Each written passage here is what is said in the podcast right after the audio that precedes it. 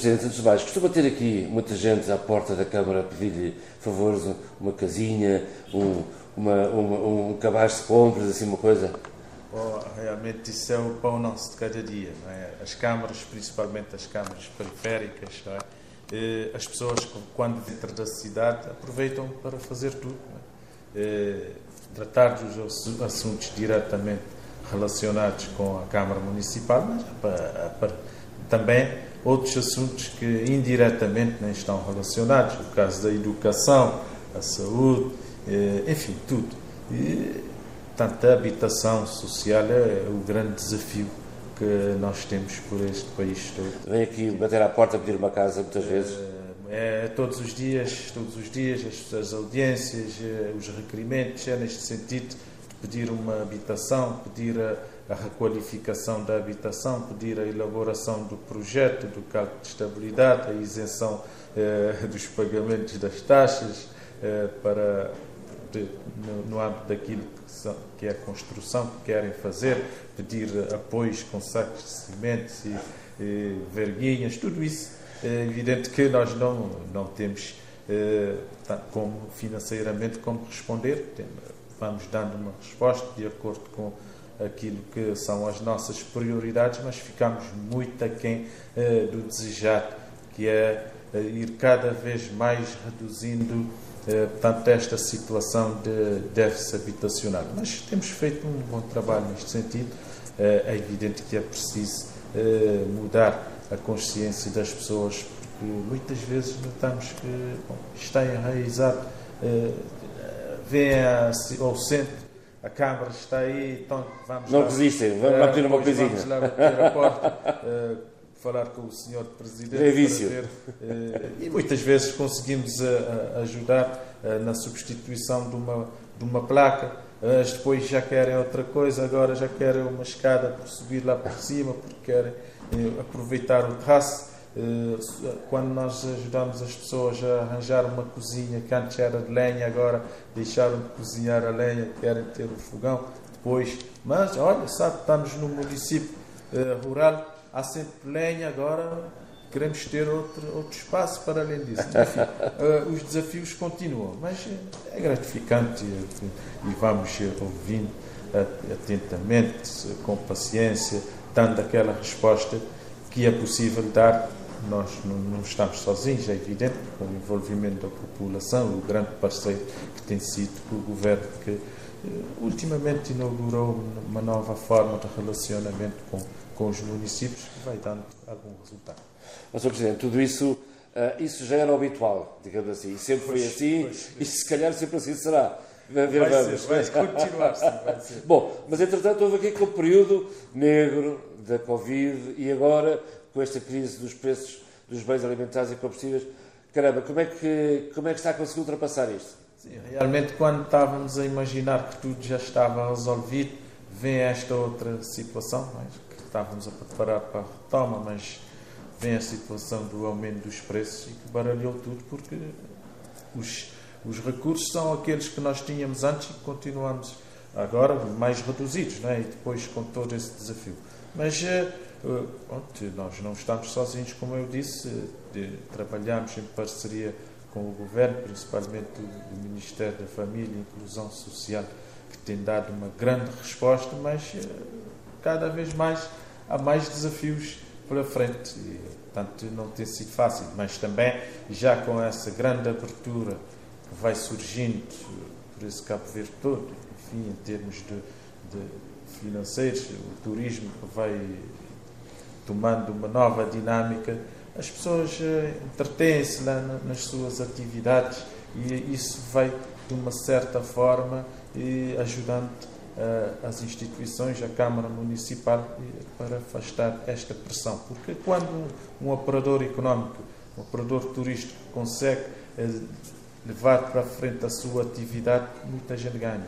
Ele com a sua atividade, mas também tudo quem está à volta dele, direto ou indiretamente. E nós notamos que há um certo crescimento que vai amenizando um pouco esta crise. Agora, não está sendo fácil porque ainda estamos apenas no, no início uh, da caminhada. Né? Portanto, uh, temos tido uma boa recepção eh, as, portanto, informações, todas as novidades que vão surgindo, eh, aquilo que nós queremos para, para aproveitar portanto, esta nova fase de retoma, mas vai demorar algum tempo. Eu hoje estive num hotel pois. de 80 quartos, está todos vazios. Pois, pois, é Todos isso, vazios. É isso. Aí ainda bem que, pronto, as pessoas.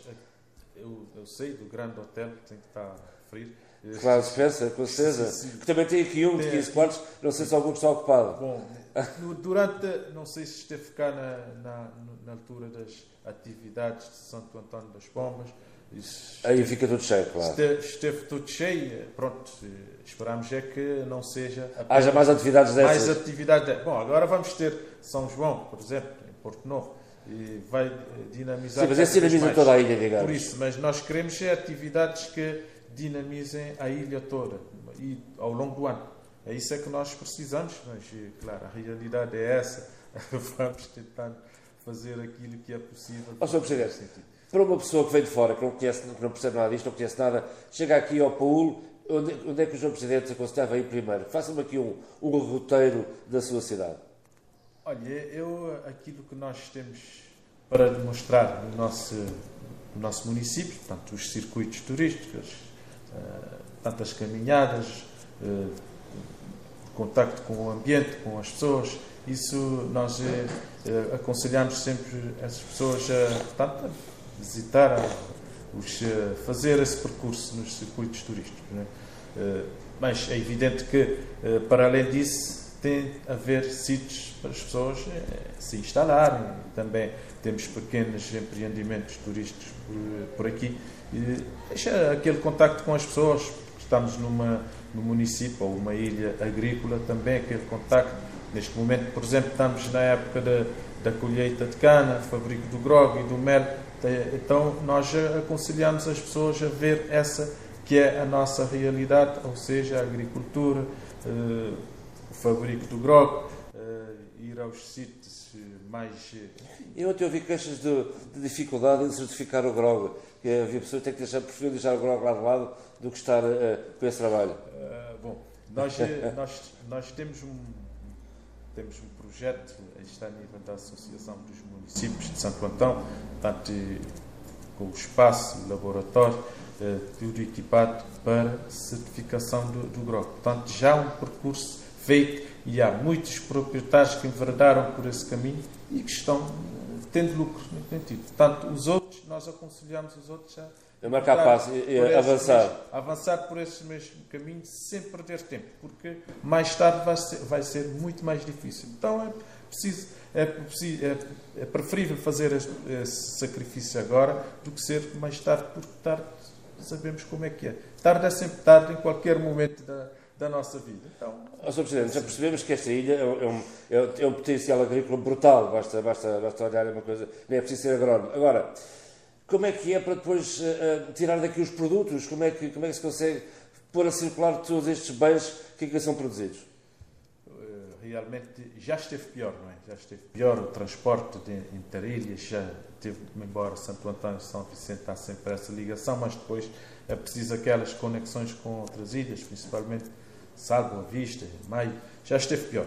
Eh, tem-se melhorado, mas é preciso uma aposta grande na, naquilo que nós queremos para a agricultura, ou seja, agroindústria. Ainda para continuarmos a praticar uma agricultura dos nossos subsistência, subsistência temos nossa voz, portanto e, e os jovens agricultores têm que ter outra mentalidade.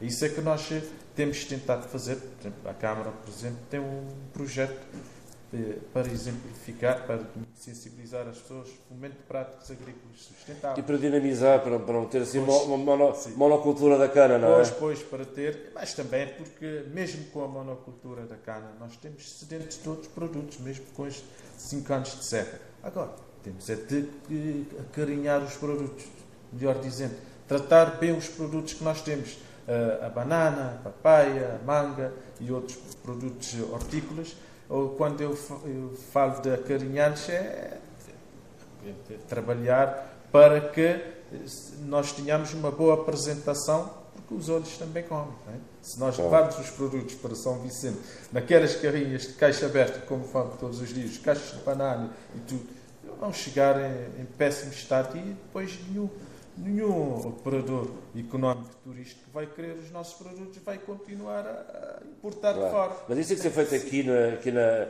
na, na origem. Sim, uh, sim, sim. Já percebemos que a Câmara não, não, não pode tudo, mas, mas é verdade que a Câmara tem um peso brutal nestes meios pequenos. Até onde é que a Câmara pode ajudar? Por exemplo, uma das queixas que eu ouvi também é que dificilmente os locais conseguem comprar produtos locais, têm que ir ali à boca da, do barco quando está a embarcar para São Vicente para comprarem. Como, como é que isso explica? É, há, sempre, há sempre aquela ganância. Bom, eu vou levar os meus produtos para Porto Novo porque lá é que eu consigo vender eh, por um melhor preço. Enfim, pronto.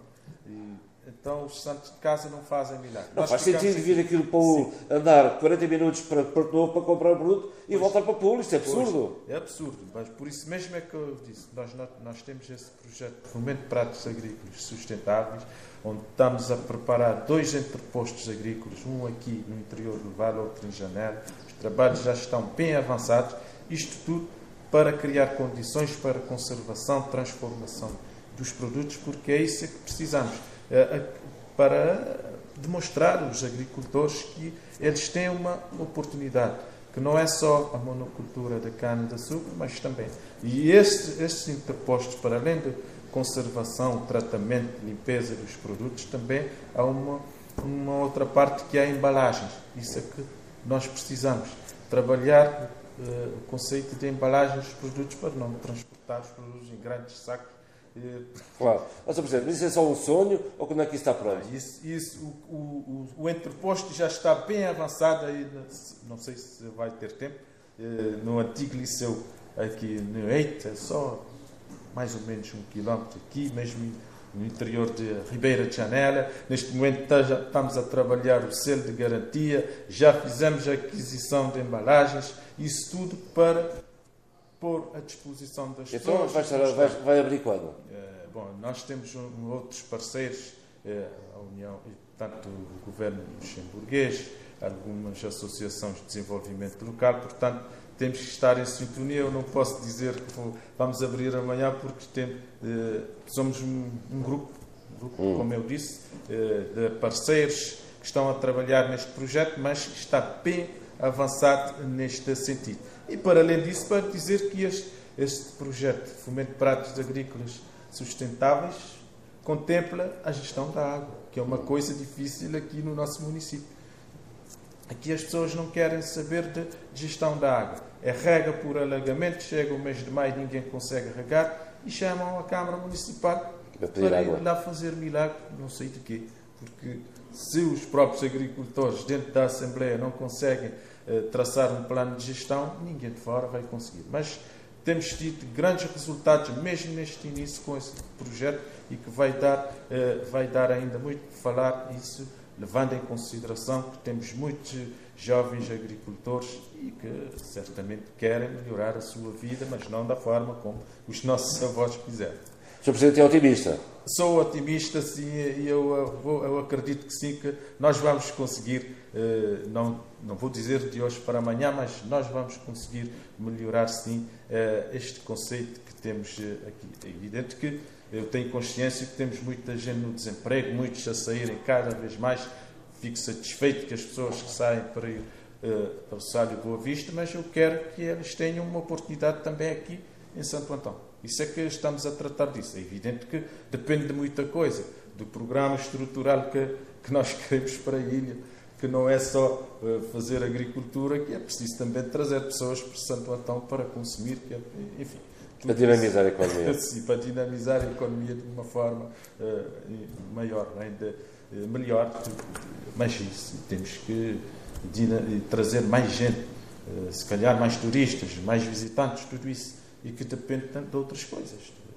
Obrigado. Certo.